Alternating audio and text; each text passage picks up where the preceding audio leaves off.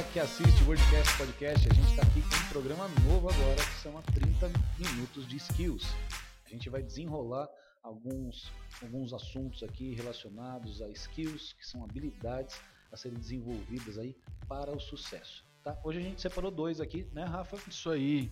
Boa tarde, boa, bom dia, boa noite para quem está assistindo a gente. É verdade, como um programa novo, meu nome é Eduardo Glavina. E Rafael Riqueto. É isso aí.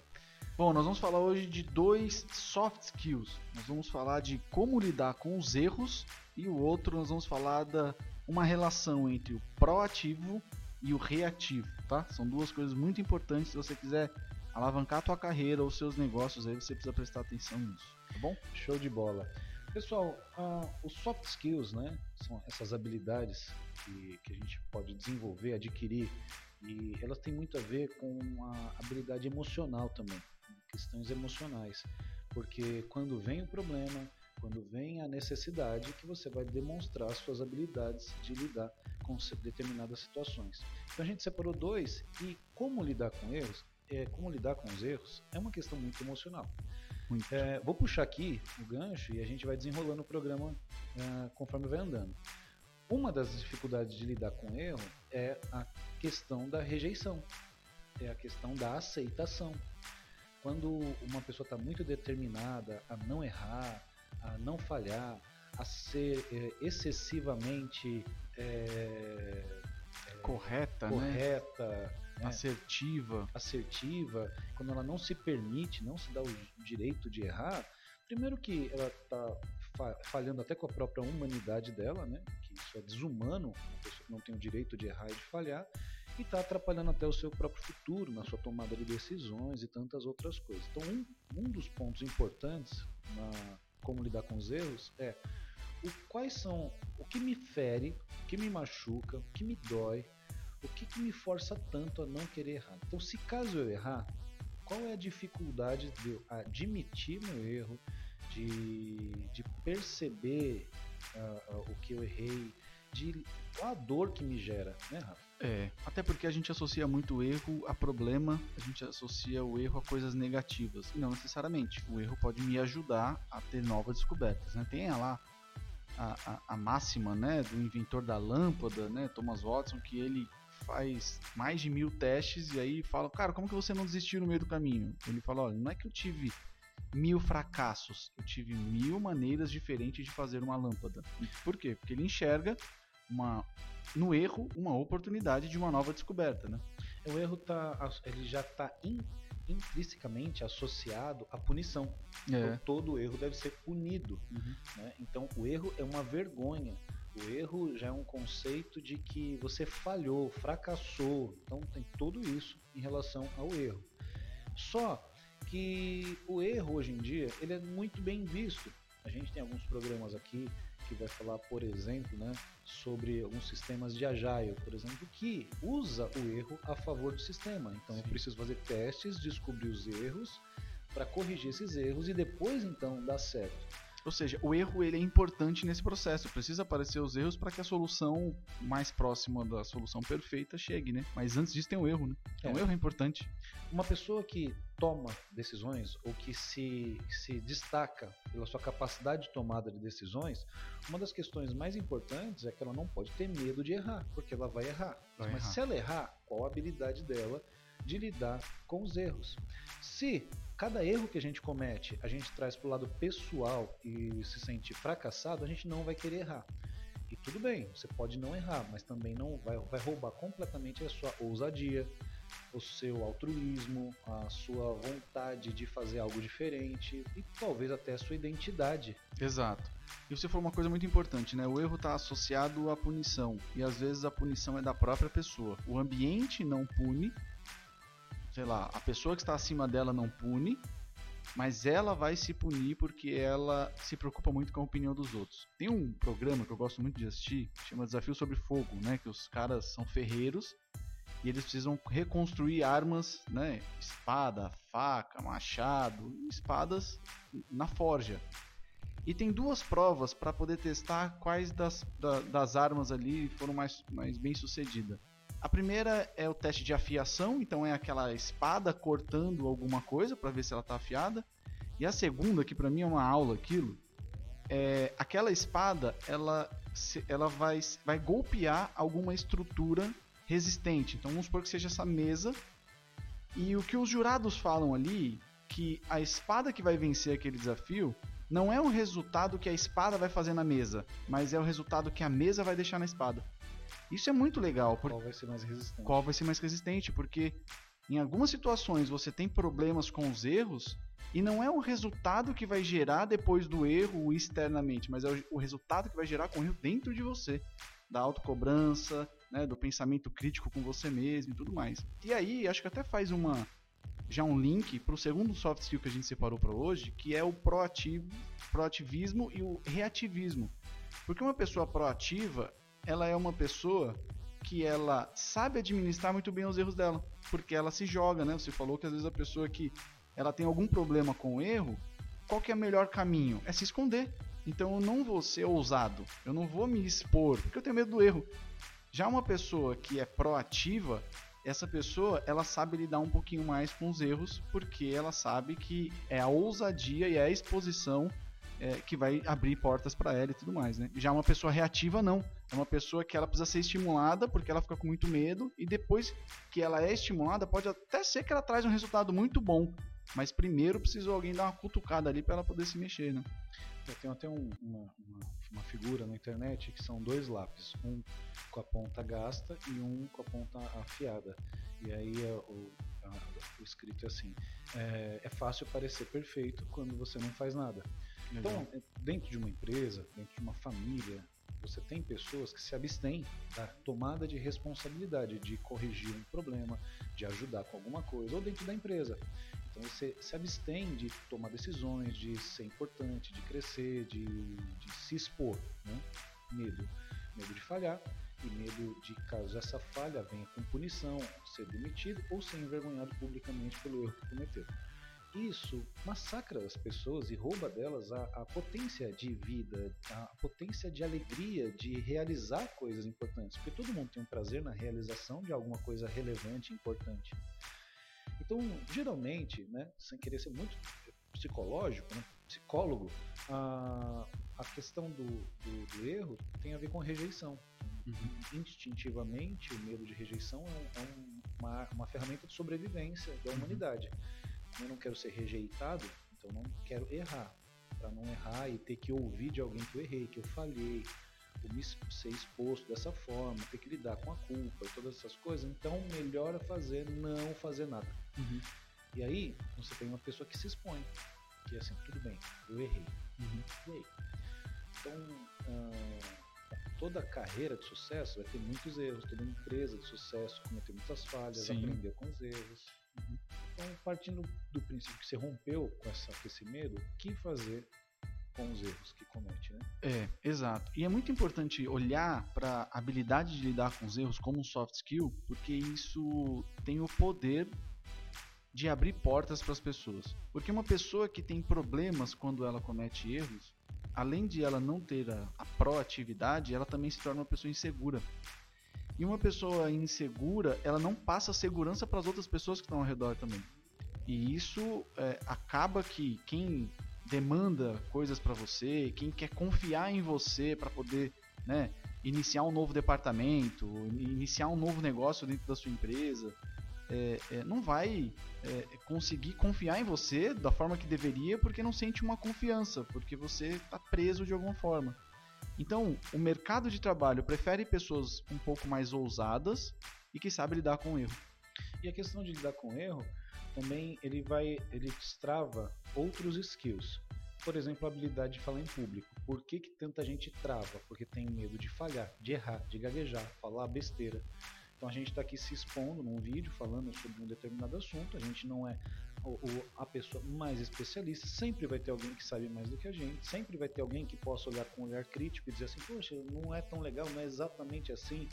Mas não tem problema. Ninguém é dono da verdade absoluta e não tem problema com a, é, tem que se libertar do medo da crítica. Uhum. Uma das coisas que lidar com erro, que eu acho importante, é que é, é necessário coragem. Então existe uma covardia né, em relação a não se expor. A coragem. Primeiro, errei. Por que errei? Uhum. Porque eu posso colocar culpa em outras pessoas, Sim. em outras circunstâncias, e sempre é, delegar a minha responsabilidade de culpa. Quando, na verdade, a minha, o meu erro, ele é um feedback, uhum. pode ser de outros ou para mim mesmo, de coisas que eu posso aperfeiçoar e melhorar. Se a vida é um aperfeiçoamento, cada erro é um feedback de correção, então eu vou sendo refinado pelos meus erros. Ah, que legal isso. Costumo dizer que eu tenho um fio de barba branca para cada cagada que eu já fiz na vida. Rapaz. Então, como minha barba é toda branca, então, mas é assim que se adquire é, maturidade. Então, por exemplo, dificilmente você vai encontrar alguém maduro que não tenha se exposto ao erro. Sim. Então, quer dizer, me preservei tanto que não amadureci. Sim, sim. É muito legal isso também que você está dizendo, porque você vê como é um comportamento que ele vem mexendo em vários outros comportamentos, né? Me tira coragem, não me coloca em exposição, que consequentemente não vai me dar oportunidades. Imagina um empresário que nesse momento agora que nós estamos vivendo de, é, é, de muita competição, de mercado difícil para todo mundo, e o empresário ele é uma pessoa que tem muitos medos dentro dele, né? Ele vai, vai demorar muito para agir, então ele vai ser reativo se a economia apertar ele, se o governo apertar ele, se uma nova pandemia apertar ele, ele vai ser reativo com aquilo para ele poder agir, mas talvez ele vai perder oportunidades se ele tiver o proativismo. E aí esse proativismo ele só vem, na minha opinião, se tiver uma dose de ousadia. E a dose de ousadia precisa ser é, é conseguir combater esse medo. Tem uma frase que fala de, de proatividade e reatividade que é o seguinte: tome decisões conscientes e não forçado pelas circunstâncias. Legal. E isso é um lema para quem quer ter sucesso. Porque se você sempre toma decisões forçado pelas circunstâncias, você só vai olhar para o teu casamento com um olhar de, de aperfeiçoamento o dia que ele entrar em crise. Você só vai olhar para a educação dos seus filhos o dia que você descobrir que o teu filho está indo para um caminho mau e talvez seja tarde demais para remediar talvez você vai tomar decisões em relação à tua empresa depois que o caixa já estiver estourado, que alguém já estiver roubando, uhum. que então isso são esse, é, é, posicionamentos reativos, é sempre esperando pelo pior. Então é um empresário ou uma pessoa que ela torce pelo melhor, mas pela falta de coragem ou de habilidade de Sim. lidar com o real. Então, tipo assim, ai não, olha um problema, não. Sabe, então você vive numa torcida de que uhum. sempre aquela ligação que você recebe seja uma notícia boa. Sim. Porque você não está no controle. Então, já que o telefone tocou e eu vou ter que reagir, espero que não seja tão ruim. É. Perceba que é uma construção de um padrão mental e às vezes a gente não presta atenção nisso. Nós vivemos hoje na era da informação, muitos defendem a era do conhecimento, porque nós temos acesso rápido a todas as coisas. E é tudo muito fácil na nossa mão. Né? Antigamente você não tinha acesso a Uber tão fácil, a iFood tão fácil. Hoje é tudo muito rápido, muito fácil na nossa mão. Eu quero dizer com isso? Que o que antes, para mim, eu precisava ir até uma livraria, para escolher um título, escolher um autor. Agora toda hora cai coisas para eu para eu ler. Então às vezes eu não estou escolhendo os meus hábitos, Verdade. eu não estou escolhendo as minhas compras, não estou escolhendo nem o que eu estou lendo. Verdade. Eu estou sendo reativo àquilo que o, o, o cenário está colocando ao meu redor. É, o YouTube te oferece, por exemplo, coisas que qual você reage. Hum. Então, se você reagiu com comédia, ele vai te mandar comédia. Se você reagiu com fofoca, ele vai te mandar fofoca. Então, quer dizer, você vai, quando ele te manda, você recebe de novo, reage de novo. Então, quer dizer, você vai sendo alimentado pelas suas reações daquilo que o mercado te oferece. Isso. Aí, aí se você para para pensar, você fala, será que o que eu estou consumindo, as roupas que eu estou vestindo, o que eu estou assistindo, de fato é o que eu quero? Aí você traz isso para sua carreira, você traz isso para os seus negócios. É, parece uma coisa simples, mas é um padrão mental que a gente está sendo alimentado. E quem consegue romper com isso, pastor, na minha, na minha visão, consegue andar um pouco na contramão e se apropriar disso, né? Então, sei lá, um empresário, vou dar um exemplo aqui, tá? O, o, o dono lá da, da WhatsApp, né? O Flávio Augusto, né? Esse camarada ele percebeu que existia um momento de ansiedade pelo ensino, pelo aprendizado do inglês, e as pessoas queriam coisas rápidas. O que, que ele fez? Ele revolucionou, revolucionou o mercado falando que você aprendia inglês em 18 meses. O que pode ser uma verdade numa base do inglês, mas precisa dar uma continuidade nesse estudo depois. Por quê? Porque ele saiu dessa onda aqui, desse pensamento comum, ele de fora, ele consegue observar quais são os padrões de comportamento e aí ele entra com um produto novo no mercado e aconteceu o que aconteceu, a né? pandemia mostrou muito isso, né? Quem foi, quem foi, ah, quem foi proativo e quem foi reativo, né? Então, Uhum. por exemplo, o cara teve que esperar o negócio dele fechar de vez, não conseguir abrir para pensar em migrar para o digital. Ah, outras pessoas já entenderam o mercado antes, que é o caso, por exemplo, da Magalu, que percebeu, já estava migrando, então a pandemia potencializou uma ação que eles tiveram ah, anterior. Exato. Então, quer dizer, quando a gente é reativo, a gente está sempre apagando incêndio, Uhum. sempre levando porrada. Sim. Então você está sempre na defensiva. Então você imagina que um boxeador tá ali, eh, tá com a guarda ali e sempre esperando tomar um soco primeiro para depois eh, reagir àquele soco. Isso aí. E não tem uma estratégia própria, né, de, de, de um fugilista, né?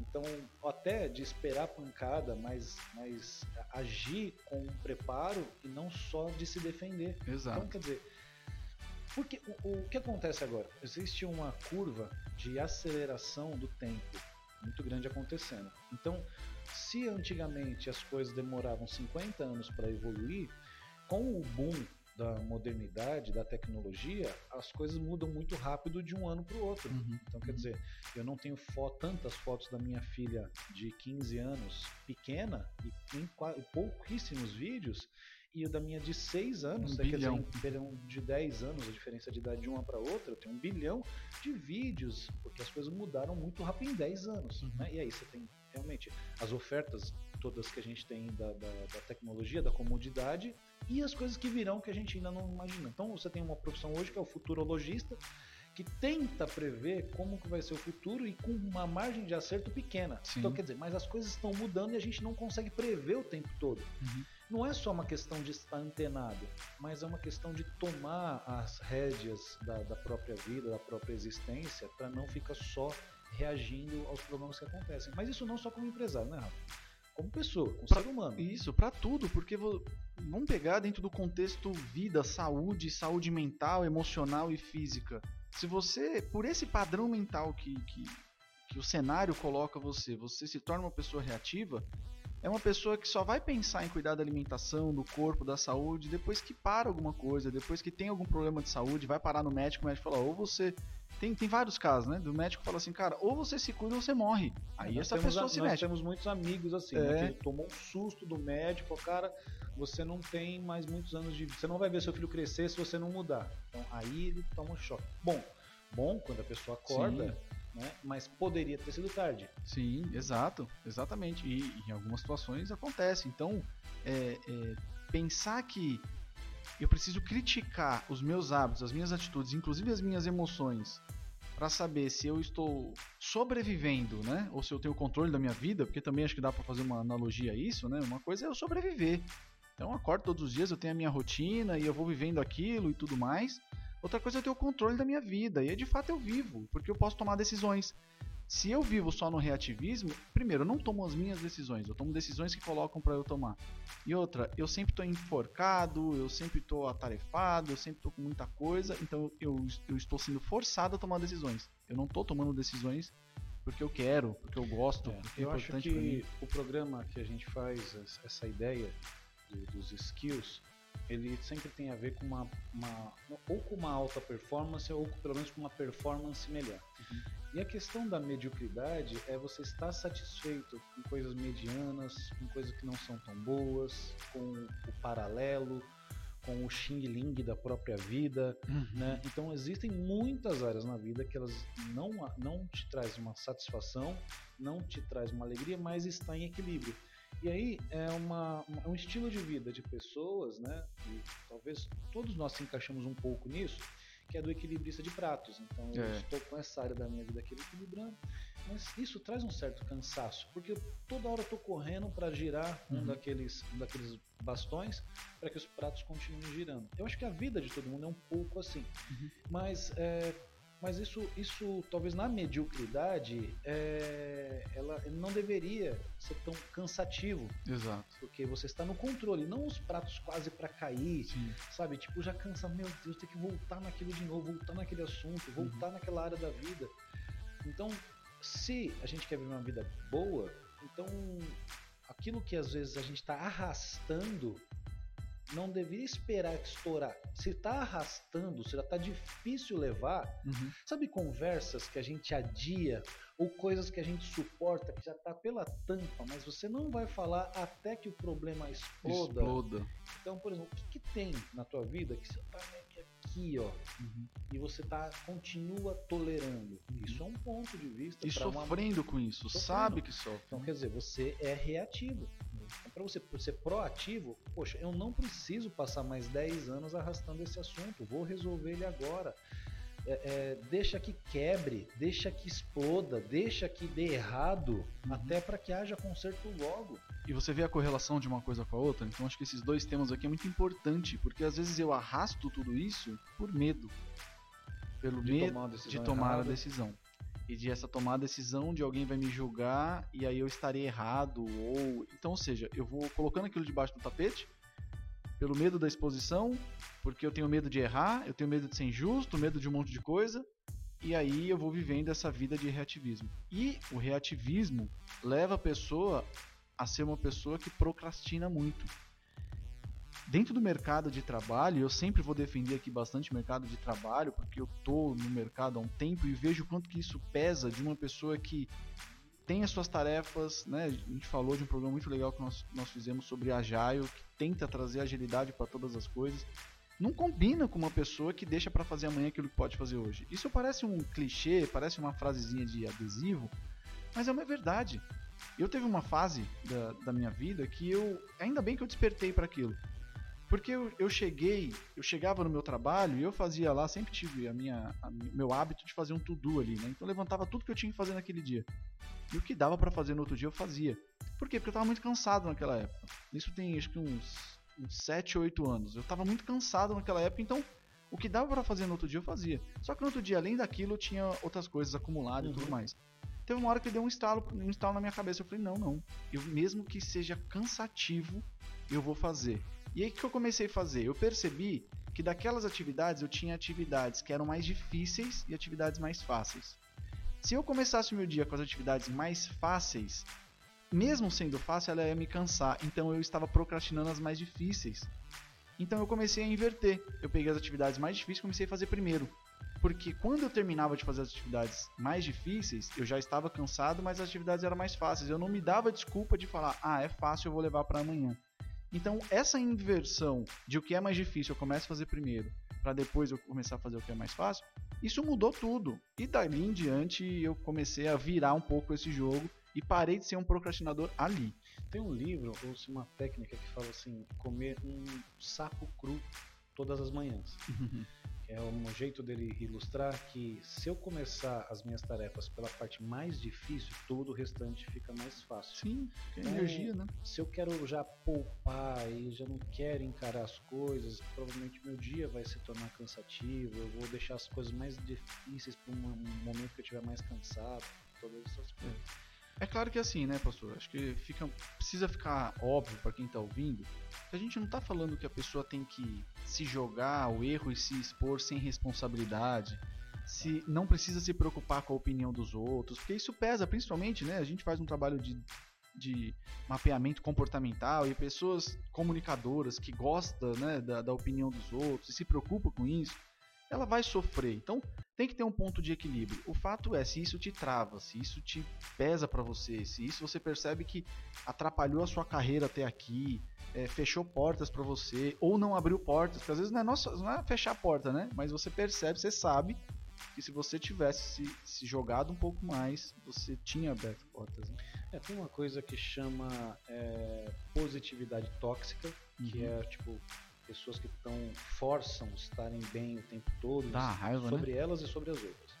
E também tem a questão da motivação tóxica. Uhum. O que a gente está falando é sobre uma performance boa de vida e é claro que cada, isso tem que adaptar isso para a tua vida, para a sua capacidade de viver. E o despertar é, de, de dessas coisas é você lidar com aquilo que está sendo negativo sobre a tua vida e agir a respeito disso. Uhum. Quando você dá muitas ideias a respeito de como acordar, de que hora acordar, de como viver a sua vida, se torna tóxico porque você cada um é cada um. Tem É. que saber dosar isso na sua própria vida. E parece que se eu não tô fazendo, eu tô errado. Aí é mais um peso nas minhas E costas, né? também é uma questão de decisão. Por exemplo, fazer ou não fazer é uma tomada de decisão. E a partir do momento que eu não decido fazer, por exemplo, você tá um dia que você tá péssimo, você tá mal. E aí você fala assim, poxa, eu vou procrastinar, eu vou deixar pra lá. Bom, se for uma decisão consciente, eu não vou fazer Perfeito. hoje porque hoje eu vou dormir, eu vou descansar pra estar bem. É uma decisão. Então Perfeito. você não deve sofrer com essa decisão. O que, o que é importante, é que o Rafa tá falando, é quando eu procrastino, porque eu permiti não tomar decisões e a vida me fez procrastinar, empurrar, eu fico né, empurrando as coisas com a barriga, levando uma vida difícil, se torna cada vez mais Só isso. Mas eu decidi, né? Eu Decidi- tenho o senso do controle, E né? não vou não vou me sentir culpa por isso. Uhum. Então, por exemplo, uma mãe que cuida de filho, que, tá, que tem um monte de tarefa, tudo. Eu vejo muitas mulheres que elas é, têm um peso, cara. Tipo assim, de ter um tempo de descanso. Porque ela, a mãe, ela imagina o que a mãe diria, ela imagina o que o marido diria, o que a amiga, o que ela mesma, a sua própria cobrança, ela não toma uma decisão consciente fala assim, ó, hoje eu não vou fazer. E ficar em paz, porque até às vezes decide, mas não fica em paz com isso. Você vê, de novo a gente volta pro problema do erro. Como eu, eu- eu consigo lidar com o erro. Porque às vezes ela tá colocando na cabeça dela que um dia de descanso é um erro para as outras pessoas que estão ao redor dela. Na verdade não é. Ah, Pro meu Não é? pai, por exemplo, que é mais antigo, se você acordar tarde, você tá errado. Não importa pra ele que hora que você foi dormir produzindo, Uhum. porque pra ele acordar tarde é errado. Mas é uma questão de conceito. Se a gente não tiver os nossos próprios conceitos bem definidos, fica difícil tomar decisão. Se você está baseando a sua decisão na opinião de outras pessoas. Aí. Você- a gente lida com pessoas, né? E às vezes é, você tem uma, uma dificuldade, que é, é, o medo de errar faz a pessoa demorar um século para tomar uma decisão, porque ela Sim. quer saber se vai chover, se não vai chover, se ela for, se ela não for. No final das contas, ela, ela não tá com coragem de lidar com a responsabilidade da sua decisão. É medo de errar. Mas o problema é o seguinte: se você errar, não é você que vai pagar por ele? E Sim. por que tanto medo? E outra, é, quem é que sempre acerta? E, e qual o problema? Por exemplo, você toma uma decisão entre um carro e outro. Uhum. E aí você acabou comprando um, não estudou tão bem sobre aquele carro e aquele carro você comprou e teve um problema. Né? Deu um problema mecânico, você gastou dinheiro, você perdeu e. E aí teu amigo vai falar, pô, mas que besteira que você foi fazer, nada a ver comprar um Uhum. carro desse. A questão é, o teu amigo não vai pagar a tua conta do mecânico e você poderia ter comprado um carro e ele ter sido excelente. Ninguém vai te aplaudir quando você faz nada certo. Sim. Dificilmente as pessoas vão te aplaudir nas tuas boas decisões. Então por que, que você vai aceitar as vaias? É. E olha, aí é que tá, acho que a grandeza da vida é enxergar essas dificuldades e traumas como um degrau pro meu crescimento. Sabe por quê? De todas as vezes que eu errei, tomei decisões erradas na minha vida, eu cresci muito mais do que das decisões certas. As decisões certas às vezes abriram portas pra mim e tudo mais, mas crescer de maturidade, de cuidado com a família, de, de, de saber que o terreno que eu tô pisando é um terreno mais firme, foram nas decisões erradas. Então, é, é, é, ninguém, por exemplo, consegue crescer muito na vida. Vou dar um exemplo aqui lá no Caribe. Você tá lá de férias no Caribe, você vai crescer culturalmente, você tem muito, um monte de coisa que vai aprender ali. Mas, cara, quando você passa por um aperto, né, que você precisa se desdobrar, ser criativo para poder sair daquela situação, aquilo se transforma num ser humano melhor, né? Imagina a galera que trabalha hoje com trade, por exemplo. Né? Quantas decisões Sim. erradas o cara não toma no dia No dia. analisando um gráfico. Com quantas decisões erradas não toma um diretor de uma empresa quando, eh, e, e vidas dependem dele, empregos, famílias dependem daquilo. Se o cara ficar se culpando por cada decisão, ai caramba, olha o que eu fiz, as pessoas, cara. Quando ele acertou, não beneficiou um monte de gente? Sim. Então não adianta ser muito é, sensível emocionalmente. Lidar com os erros é uma dificuldade emocional que está ligada a, no final das contas, a questão de rejeição. Rejeição o próprio se rejeitar. E tem tudo a ver com a atividade, a reatividade e a proatividade. Só é proativo, só avança quem é menos medroso. E só para finalizar aqui, que a gente já está chegando nos minutos finais, a vida é assim. Então, vai, toma a decisão, arca com as consequências, toma a decisão, arca com as consequências, toma a decisão. Tempo esgotado! e bora! Isso aí. E é isso aí. Esses foram nossos 30 minutos de skills. de skills. Muito bom. Espero que você tenha gostado. Reflita sobre isso. R, mas R com responsabilidade. E busque muito mais ser proativo do que reativo. Você vai ter o controle da sua vida e as coisas vão mudar. Isso aí, pessoal. E agora eu vou falar uma coisa de blogueiro, hein? Se inscreve no canal, toca no sininho, manda dá like, dá like, manda esse vídeo para todo mundo aí que você acredita que possa ajudar. Um abraço, obrigado. Até mais.